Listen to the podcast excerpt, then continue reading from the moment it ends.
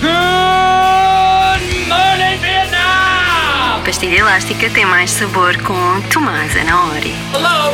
Anybody home? Pardon my French, but you're an asshole. Think and fly. Life moves pretty fast. You don't stop and look around once in a while. You could miss it.